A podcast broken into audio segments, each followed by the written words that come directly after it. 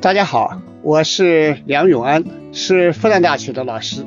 长期以来，我主要是研究比较文学、比较文化，特别关心我们当代青年在社会生活中啊，面临着城市化、中产化和精神领域的青春化的问题。我们现在千千万万的年轻人正处在一个社会的大转型时期，生活环境日新月异，方方面面都有一些新的发现、新的体会，同时也会有很多新的困惑。所以在这一档我和新世相光之来处共同出品的播客里，我想和大家一起聊一聊我对这些新问题的一些想法。希望通过这样的分享，给大家的生活带来新的一个思路。在这个过程中啊，我也和大家一起分享我自己感兴趣的一些书、一些电影，还有一些歌曲。在分享之后呢，也希望大家多多给我留言，我们也可以交流。今天啊，跟大家分享一个话题，就是小镇做题家。最近呢，围绕这个话题啊，很热闹。呃，中国新闻周刊也发表了一篇文章，其中呢也提到里边呢一些对于小镇做题家的偏见。这里边呢有一种很歧视性的语言呐，是这么说的：说这些小镇做题家。每天上培训班做真题卷也仍然考不中那个能为他们带来安全感的编制内职务。所以，当看见能从市场上赚大钱的明星还要分走几个编制内身份时，总觉得抢了自己的坑。哎，也就是说啊，这个很不服气，就觉得这些人呢，那凭什么看到人家进了体制？怎么就心里就不平了呢？啊，觉得这些人很可笑。从我来说啊，我看到就是中国新闻周刊他所列举的这一些偏见呐，那心里还是很有感触的。因为我也走过不少小镇，啊，这个东南西北的各地的，其实呢，看了很多特别特别让人温暖的人。啊，你比如说我在九零年到九一年在江苏省的。就是江阴市，嗯，那时候还叫江阴县，它下面有二十六个乡镇，我去做了一年半的乡村文化调查，当时结识了一批乡镇，呃，文化站的站长，哎呀，特别特别的感动啊，他们那么热情，然后就是乡土文化人，是这个最贴近地表的这些文化人。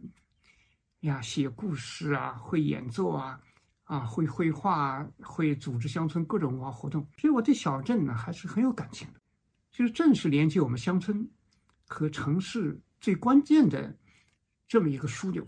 就也就是说啊，小镇本身它是一个文化上是非常丰富的，啊，不管是古老还是现代，啊，传统的还是新生的等等这些，它是非常多样的。所以为什么就会？讽刺小镇上这样奋斗出来的人，把他们称为小镇做题家呢？这样的一种心态啊，就显得有点呃莫名其妙，所以有点可笑。两千多年前，韩非子他在《显学》里边就写到说：“宰相必起于州部，猛将必发于足。”也就是说，从普通人里边。经过自己的奋斗，能当宰相，能当猛将。所以，我今天呢，有些人看不起小镇做题家，他就从出身上啊，就想建立起一条鄙视链，从那个身份上想建立自己的优越感。所以，这个就完全违背我们现代的人人生而平等的精神。想从一种出身或者人生的起点去固化人。去限制人，这里面啊，我们一定要意识到，一个人如果是有这么一个观念的话，其实呢，你弱化的是谁呢？你贬低的是谁呢？其实弱化的是你自己，因为你这个观念啊，在很大程度上对自己损害非常大。就是我们说德国思想家、哲学家黑格尔，它里面有一个很著名的论断，就是所谓的历史上有那个主人意识和奴隶意识。就有的人呢，生而贵族，或者家境优渥，他觉得自己是社会的主人，上流社会，看别人都是低一头的啊，看着别人这个从一个低的阶层往上升，那就觉得非常不合理。呃，因为这个人的分工就应该是干那些。低下的活的人，但是他黑格尔就认为啊，就是这样的人，表面上是主人，实际上在历史的运动中，他其实很弱，归根到底是奴隶。为什么呢？因为这个主人呢，他有这么好的先天条件，那他就去支配那些所谓的那些奴隶，很多东西不经过自己的艰苦奋斗，就天然拥有。所以这个人的生命其实没什么成长，只有这个问题，所以内力是没有的，内在的这种坚实深厚也是没有的，所以是个空壳，是个华丽的外表。而那些所谓的奴隶，在黑格尔看来，他承担了各种各样的啊艰苦的劳动，各种分工呀，然后在这个过程中，他创造这个世界。他拿不到什么钱，生活的很穷苦，但是世界是经过他们的手创造的，所以久而久之呢，所谓的主人呢，就变得四体不勤呐，变得不通世事，失去世界。而相反，这些所谓的奴隶，他一步一步的有了这种不断不断加宽的这么一种社会的认识、实践的能力、创造的能力。所以历史就是这样。你说这个那些现代社会怎么来的？那就是十二世纪欧洲农业大变革、农具的变化，使农耕啊，使那个土地耕地增长了百分之四十。然后这些劳动者，土地多了，生产的剩余产品多了，就有交换的需要，所以有一些原来是农民啊，就做起小买卖来了啊，做起商业，然后就在那个市场上开始。有自己的摊位，甚至有自己的小门面。那么，然后呢，他们挣钱多了，然后给他们的领主，让领主同意他们就在市场那里住下，不用每天回去，然后给领主交的钱比当农民的时候多得多。领主一看有利可图，那么当然也就同意。啊，这个市民阶层就越来越庞大。那么，特别是像意大利富。啊，像这个佛罗伦萨这样的，啊，威尼斯这样的，就越来越聚集起一批原来都是低下的阶层的人，最后他们的力量越来越强，掌握了海洋，啊，掌握了商业，打通了世界，最后推翻了封建贵族，建立起我们现在知道的，像后来法国大革命啊，包括英国革命啊等等，啊，就这样来改天换地。所以你稍微就看看历史你就知道了，这个真正在承担历史发展的重担的，往往就是在这些广大的人民、广大的这些乡土和这种所谓的小镇。那中国地级市几百个，县有多少呢？也差不多就是不到三千。镇有多少啊？那是好几万呢。是这片国土，我们的国家，这些普普通通的小镇，实际上是我们的真正的机体，啊，是我们真正的万物生长的啊最深厚的这样一些土壤。所以这个地方你怎么能看不起？嗯，无论在道德上、伦理上、文化上，哪怕更高的说文明上啊，那都是极其荒诞。就是你看不起的人。你觉得自己是很高贵，实际上你在这个看不起中，你就逐渐在衰弱。你看典型的例子，古希腊，古希腊那些自由民呐，那些公民，城邦里的，他们不需要劳动啊，啊，因为我们今天看历史资料，他们平均一个城邦里边的那种公民，他差不多平均有六个奴隶的劳动在供养他。那些当时的那些贵族啊，你看他好像有的还出书啊。说你看他留下来的文献，好像他们会表达这样表达那样。其实里边有很多文盲啊，那他们怎么写呢？哎，当时就有这种由那个奴隶，然后呢干什么呢？就听那个贵族主人说，因为主人不会写啊，甚至也不会读，那么就有奴隶先是干什么呢？他们先是把那些书读给这个主人听，然后主人有了想法，对这个东西有感受，然后他讲出来，讲出来，然后由奴隶呢拿这个木盘子，木盘中间有浅浅的槽，然后周边呢有个细边高出来一点，槽里边都是什么呢？就像我们今天那个快餐的盘子一样的木头的，然后里面就一层蜡，蜡呢经过那个加热融化之后呢，平平的一层是空白的。然后主人说，然后奴隶就拿那个尖尖的笔啊，就在那个蜡上写，写写写，写到最后，就算是把他说的记下来了。是一个文盲主人，哎，他就通过这个方式，通过依赖这个奴隶，然后把自己的的想法说出来了。然后那个，如果那些想法呢很值得保留，有些摘选出来很好的，那么就可能转抄一下到那个啊那个沙草纸啊，甚至有的还到羊皮上面。然后把那个蜡呢，再拿高热给它一融化，又变成平的了，又变成没有字的了。所以这个时候呢，又可以继续再用。哎，当时没有纸啊，就是没有那种去用这个办法来的。所以古希腊时期很多奴隶又识字又能写，各种各样的本事。那奴隶制度后来为什么衰弱了？那就是奴隶主本身，所谓那些贵族本身，那他就是看不起这些奴隶，但实际上呢，又要依赖他们。渐渐的，那自己就变得越来越虚弱了。所以，所谓小镇做题家，就这个提法是，我就觉得相当的不好。但是呢，我们还不能简单的从一个情感直觉出发。你觉得这个提法不太好，但实际上呢，为什么会出现这么一个提法？其实呢，它也真的不是没有来由的。哎，我去过一些小镇的，就是那里的小学、中学。我们可以看这个鲜明的情况，就是我们国家，哎，因为改革开放也不过才啊，到今天吧，从一九七八年算到现在也就四十四年，还不到，哎，四十三年半吧，就算这个，就这个过程呢，其实放在历史的大的过程里面，其实是很短的一个时期。一九七八年，我们整个国家才有百分之十九的人是在城市和镇里边，就算城镇人口不吃农业饭的，嗯。百分之八十一啊，都是乡村人口。其实四十多年发展很快，那是总量上快，其实发展是很不均衡的。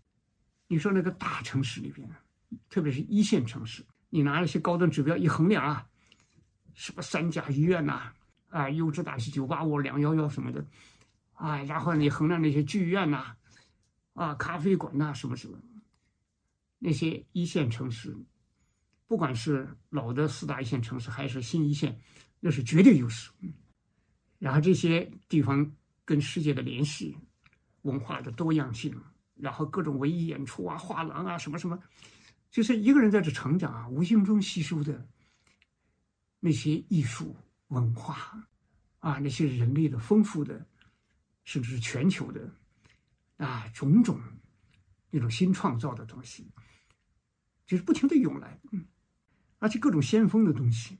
打破常规的东西，啊，你比如说有一些，呃，你像上海每两年的那个电影节，哎呀，很多很多是实验性的电影啊，很小众，哎，但是还是很多人去看，啊，一票难求，啊，你说那个，我记得前几年日本那个女画家草间弥生来，哎呀，那个她的专展，你说她从小就有点呃，想象力很奇特，有的人说他本身就啊跟常人不一样，所以他你看他画的那些光斑呐、圆圈啊，啊那种各种各样的那种视觉上的那种很奇幻的东西，哇，我我也去看了一下，哎呀，那个参观的人真多，啊。但是他就去几个城市，呃，不去了，些大城，所以中国通俗的说，把它画成的一线、二线、三线、四线，当然还有的网友，呃有有更那个。很夸张的十八线小城等等，就这个里面差距是很大的。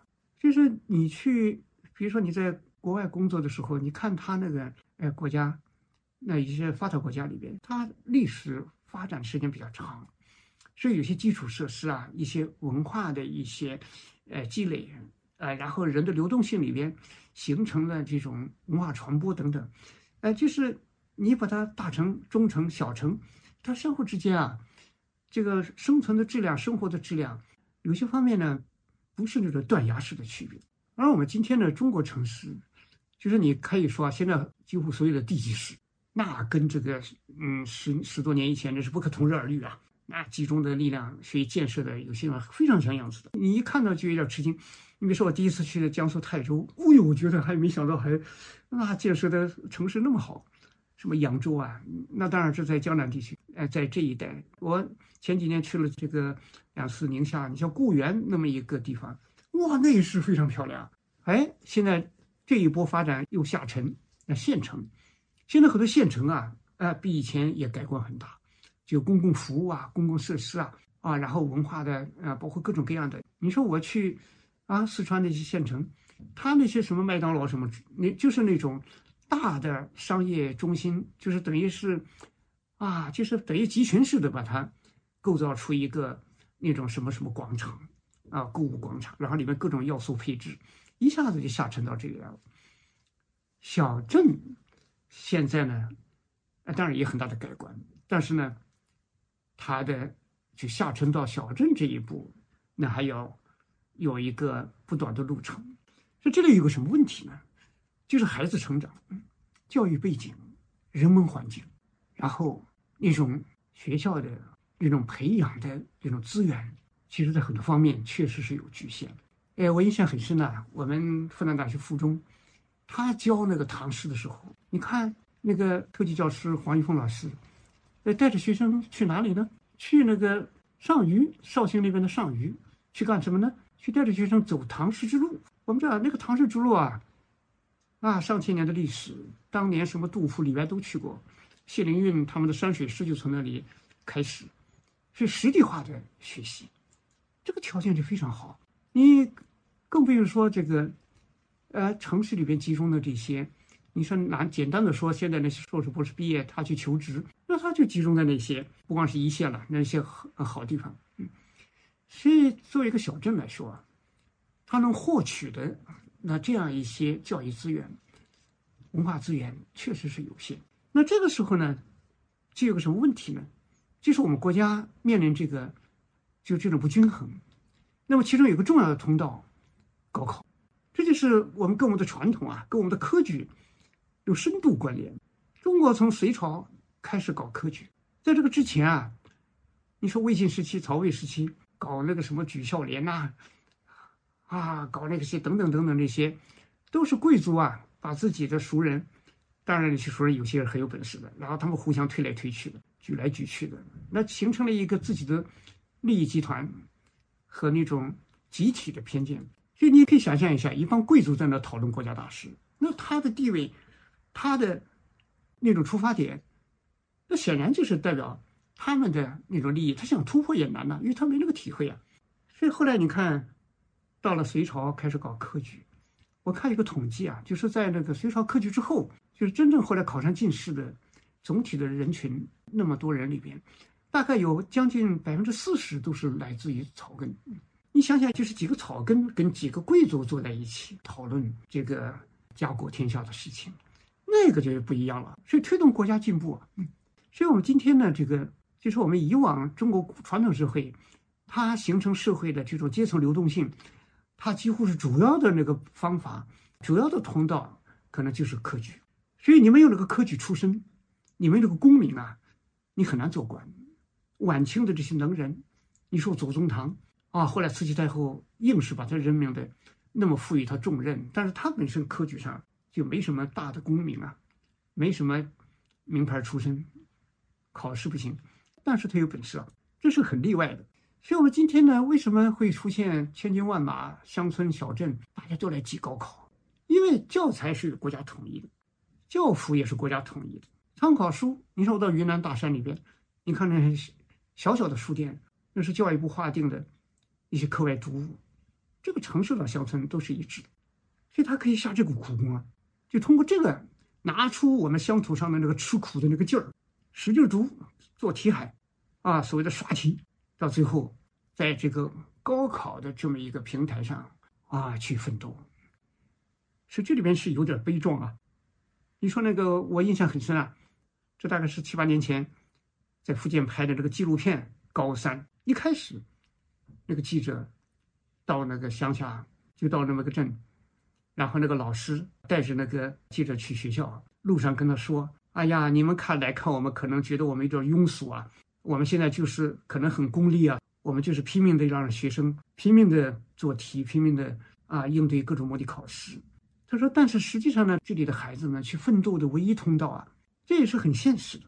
所以到了高三的时候，各种什么誓师大会啊、发奋呐等等等等，最后就是换来最终高考完了出成绩，然后看高考卷啊，最后来了通知书，哪个同学去哪里，哪个同学去哪里。哎呀，那就是人生最大最大的希望了。所以你说小镇做题家本身呢，如果你从这个角度看，它确实是我们这个社会发展中的。”一个不可避免的、必然的这样一种现象，所以我们说，这是我们历史给予人的命运。我们说，这个现在的孩子，从平心而论，确实需要全面的培养，不光是做题，还需要对这个世界丰富的理解。因为我们这批孩子将来毕业之后走上社会，那是一个变化了的世界。一个人起码要做到什么呢？我的理解。在现代社会，一个人必须有三种素质，一个是专业素质。这个专业素质呢，因为今天这个社会、这个世界高科技、高度的分工啊，不管是从文化艺术的创意，那一直到各种各样的高端产品那种物质产品的生产、设计、研发啊，那都是不得了的。一个人在现代社会里边，你的专业性。你的专业能力就是你人生的上限了，你能走多远？你怎么去进入社会的交换体系，使你自身的价值变为交换价值？关键的关键，你的专业性。所以你看，我们今年高考，我看了一下，今年你说为什么理工科、计算机类、网络类、电子类招生热门呢？分数上升啊？你说北京地区的高校，北京的北航、北京航空航天大学、北理就北京理工大学。啊，分数都很高啊！今年，那往年当然北航也很高，但今年北理工那涨了一截子那个分就是专业好啊，大家进去可以系统的能学到，在这个优秀的专业里边，在这个非常好的师资里边去成长。所以这个小镇做题家，我觉得是没问题的。他们身上那种奋斗劲儿啊，那种耕耘的能力，咬着牙齿往前走的能力，我的印象特别深呐。我上大学的时候，全校大概有百分之三十多是农村来的。一来学校，外语，你想想，那些小镇一些学校，那当时外语师资水平确实不行啊。来了以后，明显跟城市来的同学差一级。一年级的时候，普遍的吃力，但是你看，为什么到了二下，到了三上，到了三年级，腾腾腾的上来了？那全靠吃苦啊，努力学习。那个自修室里边，自修教室里边全是满满的人。所以，这专业性这是第一位的，但是还有非常非常重要的，就是他的公民性。一个现代社会的人，他一方面，我们在现代社会里边，要能坚持自己的价值，维护自己的利益，因为你的维护就是维护社会正义。但是另外一方面呢，也能承担社会责任，能够走在时代发展的这样一种价值点上，所以非常清晰的能够认识这个社会。什么样的东西，它是属于未来的？什么样的东西是能使天下、使国家、使社会有非常好的发展的？就是在这方面来说，也就是说，要有非常好的对社会责任，对于这种民族的利益和国家发展的勇敢的承担，不是仅为自己，这就是公民素质。这个不是一个大话，体现在一点一滴。你过马路的时候，你看到红灯停不停啊？这就是社会集体的规则，是社会畅通的一个最起码的一个要素。所以，有的人以前我看讽刺日本人半夜三更过马路，看到那个红灯亮，一个人也没有，一辆车没有，也在那停着，觉得很可笑。这有什么可笑的？这就是无形的一个规则意识。而且，我们现在社会它是一个不断维护自己的利益，也是充分的维护别人的利益。然后呢，在社会契约的基本关系里边，不是那种自私的、利己的，纯粹为自己而不顾一切。所以这就是公民性。更比如说，我们对啊一种社会的政治正义啊啊那种文化的啊那样一种它内在的这样的一种温暖、丰富、正向的一些东西的这样一些推动，这都是我们的公民性。哪怕你走个路都有公民性，你是不是有那个意识？我看我他上街，我现在经常看，很多人走着就像云游一样，一会儿左一会儿右。你往前走，右边是你的路权，左边是人家的。你在那呼哧呼哧的，那来到公共空间里边，就完全没有一个公民应该有的那样一种位置感。所以这就是问题。所以这是一点。第三方面，就是面对生活的诗意自由感，因为我们不是机器，除了专业性。除了公民性，我们人是有灵性的。所以这个世界为什么有音乐、有小说、有戏剧、有电影、有绘画、有那些丰富的东西？所以有的人的成长就有个单边，就有一点残缺啊。我看网上经常有人说：“哎呀，现在这个文科有什么用啊？啊，艺术能吃饭吗？”其实就是觉得那些都是虚的，那个才是人所具有的东西。这就是我们人和动物的区别。这种自由感是我们面对这个世界充满了好奇，充满了想象。啊，充满了我们对未来的期待，使我们不去那样一种封闭性的循环，使我们不再像闰土一样的，一年又一年的重复，这是非常重要的。所以我就说啊，我们从这个角度，就是从专业性、公民性、艺术性三个维度角度考虑，我们就是回头来说啊，就是所谓的小镇做题家，我们如果对自己要求高一些。我们也可以做一点自我反思。就我观察，其实呢，因为从小可能在一个资源比较、教育资源、文化资源，甚至公共的各种资源比较相对比较弱一些的环境长大，所以有时候呢，就生长的成长过程中啊，就这种宽阔的吸收没那个条件。所以这时候呢，人可能就会奋斗目标很清楚，我要考上好大学。但生活呢，除了考大学之外，还有其他。我们一辈子除了考大学、找工作，其他之外，还有我们面对这个世界啊，还是有很丰富的心灵的。这是作为一个人的美好。所以，美国电影《Apartment》就是《公寓春光》里边的人，你看追求升职、追追求高收入，啊，那个开电梯的女孩子，她就想啊去嫁给那个高管等等。等那些目标眼看都要实现的时候，才忽然才发现。这个世界除了这些东西，还有更有价值的东西。最后，终于那个女孩子和那个一门心思往上爬的那个最后幡然啊顿悟的人，最后他两个走在一起，那是另外一个心情，另外一种对生活的完全不同的打开了。所以做事情呢，就是有的可能就会形成我们目标性很强，但是宽度不够。这里面啊有很重要很重要的东西，就是世界上有例外。而这个例外呢，不仅仅是例外，它是一种多元化的价值，就是在这个世界上有不同的活法，有不同的人文地理，有不同的历史传统，哎，有不同的形形色色的它的那种文化来源，所以这个世界是很丰富的。所以我们追求一个东西的时候，我们要学会不排斥别的东西，要容纳这个世界，不是说我们变成一塌糊涂，或者说我们脑子里一团糊涂，不知道什么东西都不知道该怎么选，就是我们有一个。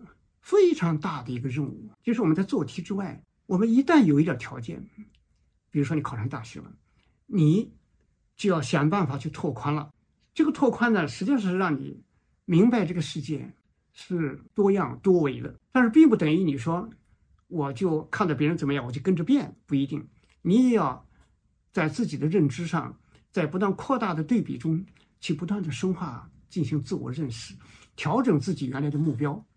哎，然后呢，不断的、不断的让自己的生命内部有一个内在的那这样一种容纳性、多样性，然后在这个多样性里边，人生再做选择。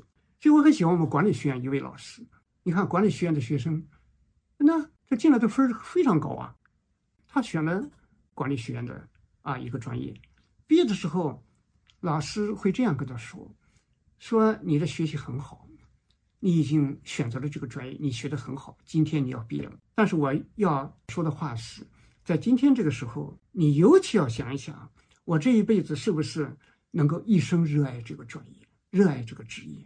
我是不是还有别的选择？哎，我是不是我觉得我还有别的价值？心里有放不下的东西。所以人生就是这样，不断的成长，不是一根筋，一个维度啊，就那么死咬着往前走就行了，还是不断的要有个自觉和自我反思。这里面呢，我觉得是个非常需要去打开的那这样一个意识。所以我的见过的一些朋友或者见过的一些人，其实有时候呢，确实来自乡村。然后努力奋斗，吃了不少苦，但是呢，也受了很多原来受歧视的那么一种心理的伤痕，所以呢，有时候就会产生一种比的意识。我学的比你好啊，最后我的博士读出来了，哎，然后呢，我哎呀，最后呢，我的地位比你高，我的怎么怎么样，就觉得哎呀，心里就很高兴。就这些奋斗，到底它背后的价值是什么？有时候也来不及想。所以有时候这种单一性啊。也是需要警惕的。这个世界上啊，我们走一步都要想一想，我的这个追求到底是不是哎，是我的内心生命内在需要，是不是只是给别人看的，或者说啊，能够在社会上看起来很光彩？这个社会上有时候我们有的生活不一定就是为了一个社会地位啊，不一定就是为了一个挣大钱呢。我前年去。东北那边呼伦贝尔，你看那个鄂伦春族，很感动啊！你看那个山上，他们靠什么呢？养麋鹿。这个麋鹿啊，长着个大脚，山上有白桦林，而且呢，有很多很多青苔，就是那个密林之处啊，啊，石头上都有很多青苔，而这个驯鹿就吃那个。那里面是鄂伦春族啊，我看那个一百零四岁的老酋长，一个女的，他们那个还是生活在一个，哎呀，非常传统的。那么一个方式里边，你说住的房子像个圆锥体，是拿那个桦树皮，哎，把它围起来的，然后顶上呢就有个洞，啊，就是下雨都能浇进来。哎，我就奇怪，为什么这个房子上面一个小洞不把它遮住呢？哇，他们原来说自己这么几千年以来啊形成的这么一种生活习惯，每天晚上要看得到星星才睡得着，这是什么呢？这是一种古老文明啊！啊，他们不是为了我们城市里边。所追求的那些别的那些物质的啊，或者说是那种另外那种消费方式，他们就很单纯了。这世界上就有这样的，就坚持一种天然的这么一个啊生活的这样就是生活的样态，对社会对生活怎么定义啊，财富是什么啊，都有自己的看法。像我们在城市里边，其实呢也是这样。城市里是也是非常多样的一些活法。其实我们作为一个小镇出生的人，甚至是一个比镇还小的村里的人，你要意识到，你身上有非常好的乡土文明，就是有的是几千年的遗传了。所以要自信啊，要自信。我们在文化学上说，一个从传统里面出来的人，进入现代社会，他所经受的文化冲击是最大的。城市人从小在生活在城市里边，他感觉不到，所以文化冲击一层又一层。所以自己的感受也是不断的在变化，不断的在积累。所以，我们说内心这个尺度，从小镇出来，只要你有一种积极的精神，那这个时候呢，你会不断的有一个别样的成长。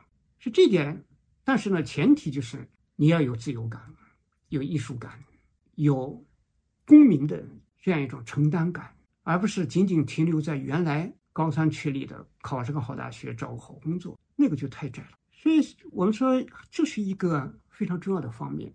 还有一个呢，就是我们说从小镇来到大城市，那有时候呢就会在鄙视链里面莫名其妙的受到一些另眼看待，那无形中呢也会转化成自己这个自卑感，都不好意思说自己是从小镇来的。那么然后在城市的艰苦奋斗里边，最后很有成绩，那这时候出现个反向的东西，就很喜欢夸耀自己，很注重自己的地位。名誉，那这也是个问题，就是怎么能放下？因为我说啊，现在社会我们一定要明白一点，我们人都不傻，人在这个社会生活中，最可悲的就是虚荣心，而且我们人类还有个弱点，就是互相不揭穿。社交活动的时候，你在那里说的天花乱坠，有的人还啊，大家听着哈哈笑，还点头，哎，好像是听着很开心，心里边是怎么想？谁不明白呢？所以说无形中啊，就把自己变得很可笑。社会生活就是这样，百分之九十五以上的好话、赞扬的话都是虚的，那个相反啊，那百分之四五的那个批评的话，那其中百分之九十都是真的。所以一个人对这种赞扬的需求有多大，其实可以体现出这个人内心深处的丰富度、坚韧度。所以说，有时候我们如果出身小镇，千万不能有自卑感。你有自己的根脉。有自己的成长，这是很自豪的事情。你要拍着胸脯说：“我就是从小镇来，这就很坦然。”所以这个时候呢，我们要防止进入这样的一个心理的误区。所以我们说，这个时候呢，有时候过分的有一种身份焦虑、出身焦虑，所以有时候呢，就过度的去夸耀自己。啊，一坐下来就是我我我如何？我在社会交往中啊，其实有一个习惯，就听到一个人整天说我怎么样，就是他这个主语总是我，其实我心里就觉得这个人可能自信啊不太足。有时候网络上也看到一些文章，啊，一开始就说我几年前说过啊，一个什么什么变化会怎么怎么样，那今天你看那个新闻那里边那个动态，哎呀，证明了我这个就不必说了啊，就直接说事儿。所以我觉得这就是我们也是要能够打破这些自我局限的话，不断的拓宽自己，变得从容啊，变得丰富。我觉得这样就发挥出我们的优势来了。我们在土地上成长出来的那个性格，我们不怕困难，我们披荆斩棘，我们可以面对风雨。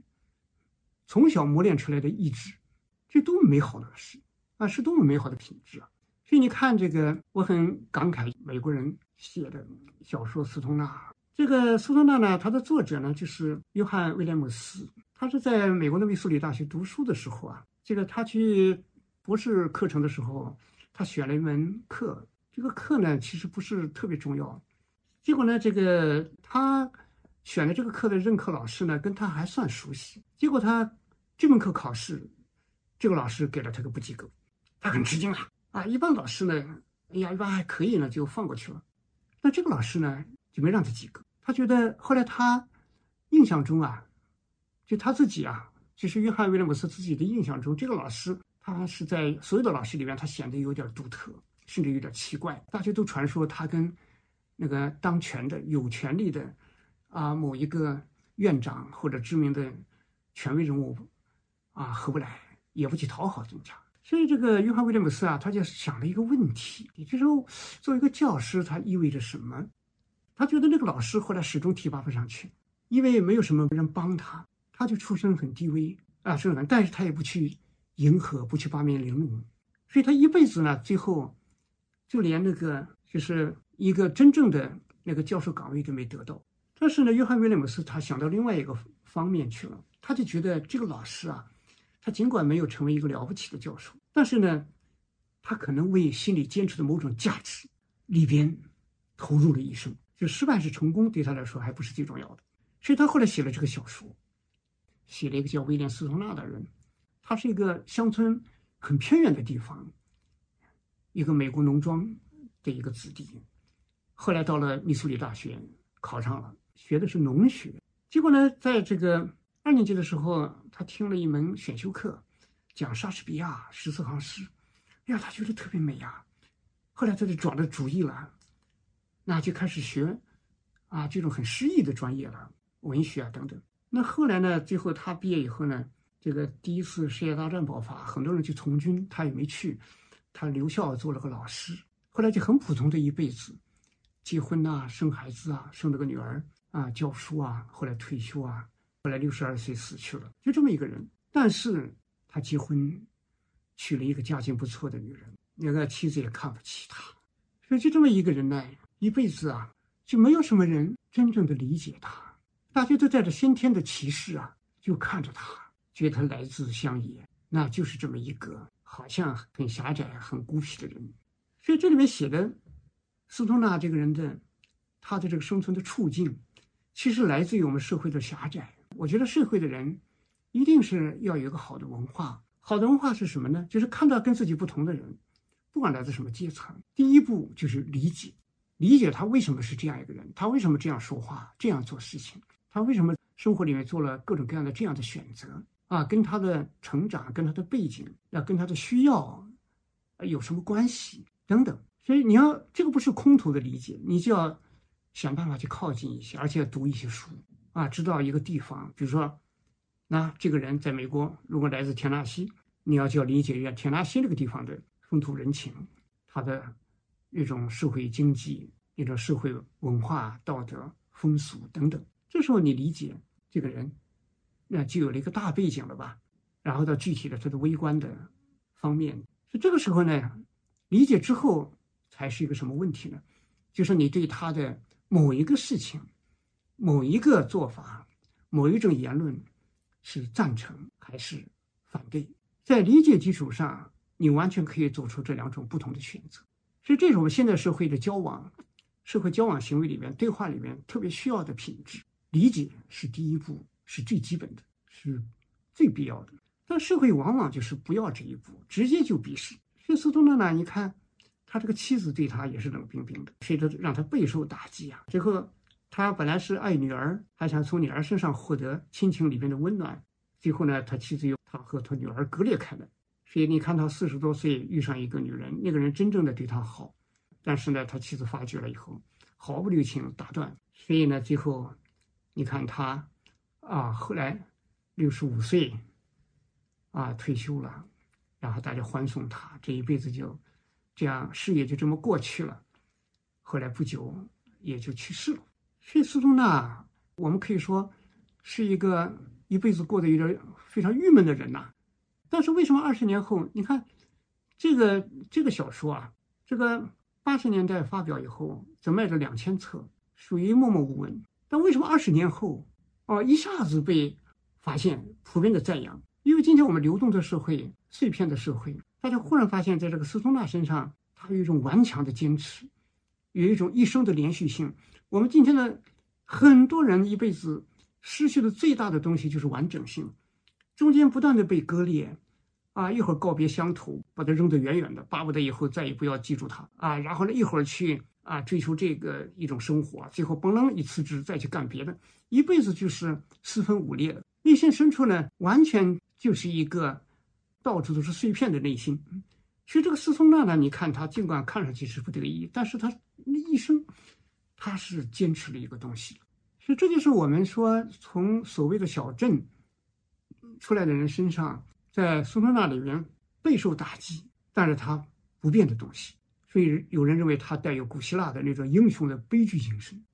所以我们说，在今天这个世界上，所以我们说一个人呢，我觉得最关键、最关键的，不管别人说你是什么小镇做题家，你内心深处要热爱自己，热爱小镇，热爱土地。而且如果你不热爱呀，是一生的悲剧。因为我们从精神分析的角度看。就是二战以来，这个世界，你从这个文化研究里面，其实主要就是两大潮流。哎，一个就是精神分析这个来路，另外一个就结构主义来路。就精神分析里面呢，它是多种多样的各种流派。但其中有一个说弗洛伊德，他在他的精神分析里面，其实有一点我觉得还是很重要，就是一个人啊，他在四岁以前形成的潜意识，形成的那些积累、精神积累。那种内心的无意识中储存的那些东西，其实是决定了一个人百分之七十的气质。佛教里面形容一个人刚出生，哎呀，那个困苦啊，外部世界一下子奔来了，啊，呼吸也不通畅，什么都不行，完全不适应，哇哇哇的哭。然后呢，不知道费了多大劲。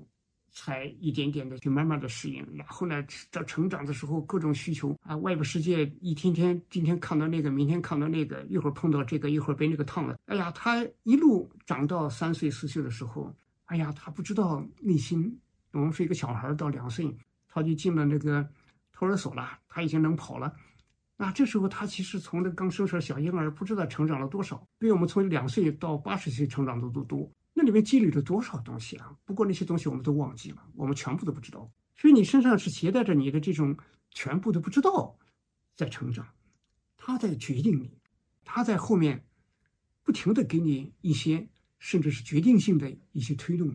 你都不知道，你更不用说你在一个小镇成长，后来啊，四岁、五岁、六岁、七岁积累起来的这些东西很宝贵，这是这就是你人生里边基本的东西。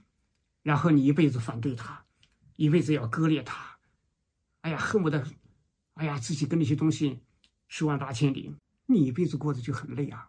你就等于是把自己重新嫁接到了一个完全陌生的树上，要让自己开出另外一种花。所以为什么有些人后来不自信呢？后来学习很好，收入很高，位置也很高，但是心里还是不自信，就是把自己给断根了。所以我觉得这个啊，我们从历史看，能够正面的去理解这个事情的人。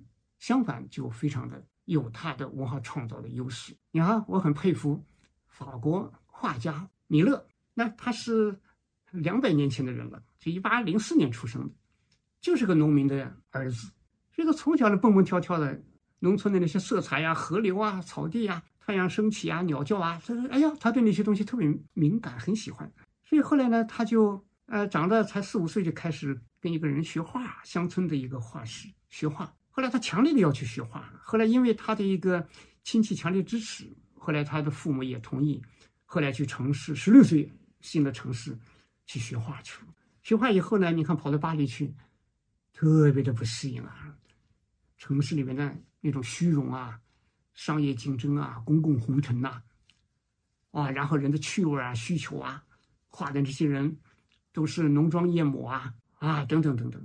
这个过程里面呢，他一开始。为了卖自己的画，也不不得不画那些东西，心里很痛苦。到了最后呢，哎呀，画着画着，越来越觉得又有点麻木，又有点刺痛，而且画不出名堂来。然后那些人贵妇们购买的那些风花雪月的画，哎呀，尽管卖了点钱，但是他觉得毫无价值。最后，他终于决定回到故乡。回到故乡以后，一下子浑身火起来了。哎，你看，后来我们今天他的那些著名的绘画那么经典，是法国的也算是国宝。你像米勒画的《晚钟》，就是一对老夫妻听到教堂钟响，站在田地里祈祷，那多么著名的一幅画！那个色彩那么温馨，内心那么纯净。那另外一幅《十岁者》，那都是我们非常熟悉的画。这就是回去以后他焕发的艺术生命。所以这就是不离根，发挥自己内心的优势。这个比那个，哎呀，中间折断，然后重新要去发个芽出来，哪怕发出来，哎呀，也缺乏生机啊。所以我们说要怀着一个乡土的心情去面对我们的现代社会，让自己成长。所以以前我们自己有一个学生来自乡村，他到了这个城市之后，来到复旦这里读书。读书的时候呢，哎，看到学校有去那个西藏，去那个做那个西部志愿者，去做到那里去。工作挂职，工作一年，他就报名，结果学校不让他去。一个女生啊，你去了又往底下跑，你比如说去阿里地区啊，去安多啊，去那些地广人稀的地方，无人区啊，甚至就危险了，没同意。你看这女生，拿出这个自己在乡村上培养出来那股劲头了。第一年没批准，后面这一年自学藏语，然后了解各种西藏的历史文化。等等等等，最后第二年又报名。哎呀，学校倒觉得你还这么坚持，很感动，最后同意他去了。去了以后，也为了他的安全性吧，后来就让他在西藏自治区的组织部，在那里工作。有时候去下乡。他去了以后，你看，来自乡村，热爱土地，然后就看到藏族的那个八大藏戏，传统的戏曲，都是很经典的。啊，那种服装啊，那种那种脸上的那种面具啊，等等，他就开始收集了大量的资料。这些东西跟西藏的历史、西藏的民俗，啊，西藏人的文化，他等等等等。啊，最后，后来一年他回来以后，后来他的硕士论文写的就是关于西藏八大藏系的这么一个主题论文题目，写的非常好啊。后来去这个英国牛津去读博士去了。这就是来自乡土，关爱乡土，自己的心情、情感、志向啊，跟乡土都有深切的情感连接。所以我觉得这就是一个特别好的成长，而不是说我们把自己当做金字塔社会，拼命的往上流社会挤，把自己搞得越来越窄。哇，在那个圈子里面碰来碰去，有什么意思呢？所以我们说，这是一个我们自己要励志，要有信心。另外一方面呢，我们社会也确实需要改变眼光。要知道，你今天看不起所谓的小镇做题家，明天他会看不起你。日本这个青年女作家新井一二三，她写的那个《我们这一代东京人》里边，你看，二战之后，啊，特别是五十年代中期之后，上世纪，大量的乡下人从长野、从青森。啊，请那从九州岛便利不能奔到东京来，穷啊，然后干什么呢？只好摆个小摊儿大排档，啊，这样的话资金需要的最少，每天那都有点小收益，然后呢，那些人还有一些求学拼命奋斗，这都是被人看不起的底层，努力的一辈子打拼，结果三十年后，东老东京人在干嘛呢？觉得我们要活得优雅，看不起这些人，然后呢？哎呀，茶道啊，花道啊，插花呀，看看相扑啊，等等，看上去很有品味啊。三十年之后，现在东京的一种主导的、主导城市的，都是这些来自乡野的人。所以你看，这个颠倒啊，乾坤颠倒，其实最后它必然会反噬你自己，举不胜举这样的例子。所以，我今天呢，就说特别的，哎呀，要有一个这个随着时代的发展，我们说今天的时代全球化、数字化是个扁平的时代，大家呢，不管来自哪里，都是一个起点，都是并行的啊，不是说十米跳台，我就天然在最高处，没有这样的事情。所以，小镇做题家这个提法给我们一种惊醒，值得我们去思考，我们应该怎么样去面对社会的变化。啊，面对这个世界的变化，怎么去成长，怎么去奋斗？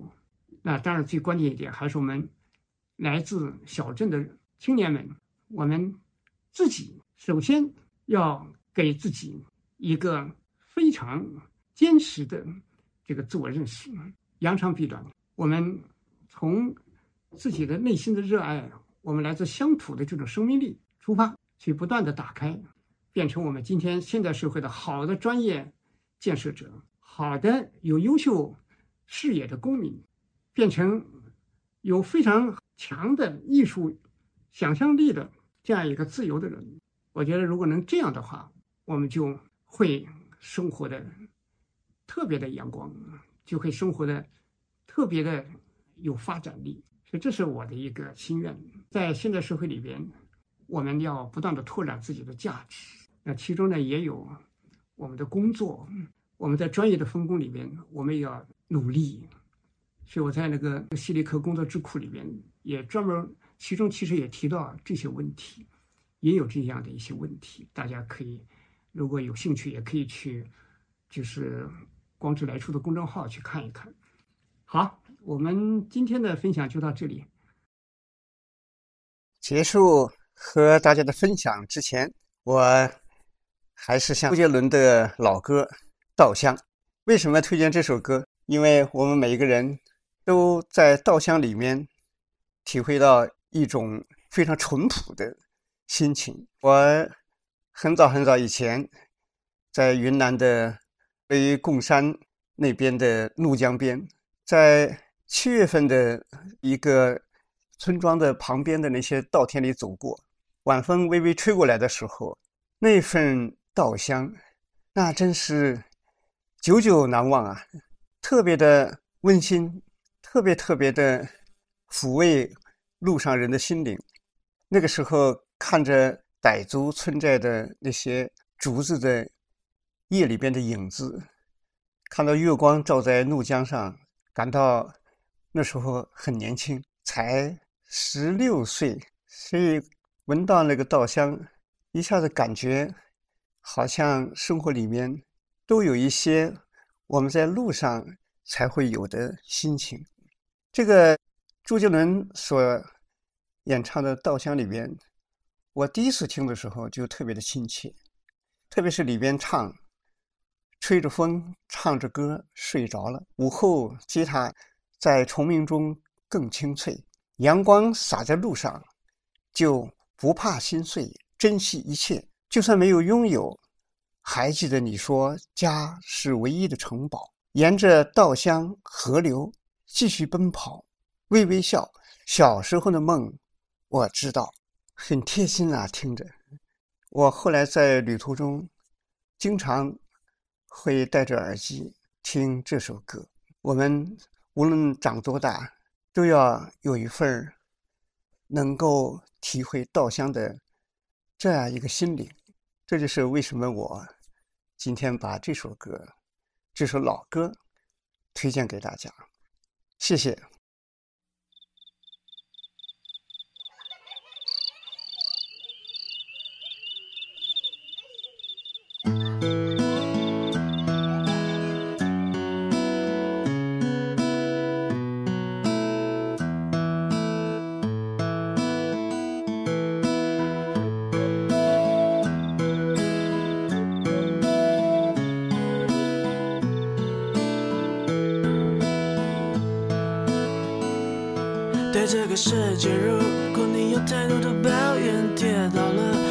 该继续往前走。为什么人要这么的脆弱堕落？请你打开电视看看，多少人为生命在努力，勇敢的走下去。我们是不是该知足，珍惜一切，就算没有拥有？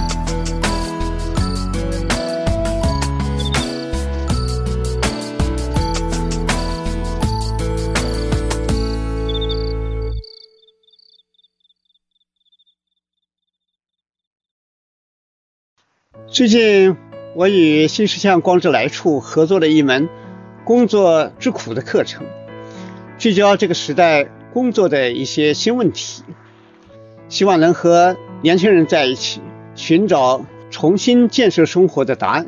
课程有三十节，如果大家对课程感兴趣，可以搜索“光之来处”公众号去看看。